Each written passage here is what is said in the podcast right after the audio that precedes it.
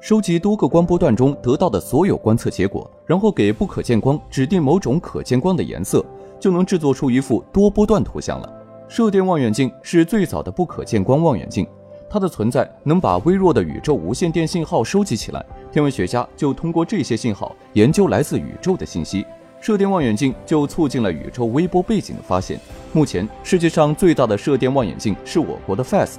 位于贵州，面积比三十个足球场还要大。如果外星人要给地球打电话，中国人会是第一个知道的。而大名鼎鼎的哈勃太空望远镜是一种收集可见光的光学望远镜，它在地面之上约六百四十公里的轨道上环绕地球巡视宇宙。截止到现在，已经在轨工作了三十一年。通过哈勃，我们可以看到一千五百光年外的马头星云，两千一百光年外的蝴蝶星云，一万光年外的气泡星云，以及远在一百三十四亿光年外的原始星系。这些都收录在哈勃拍摄的宇宙图谱里。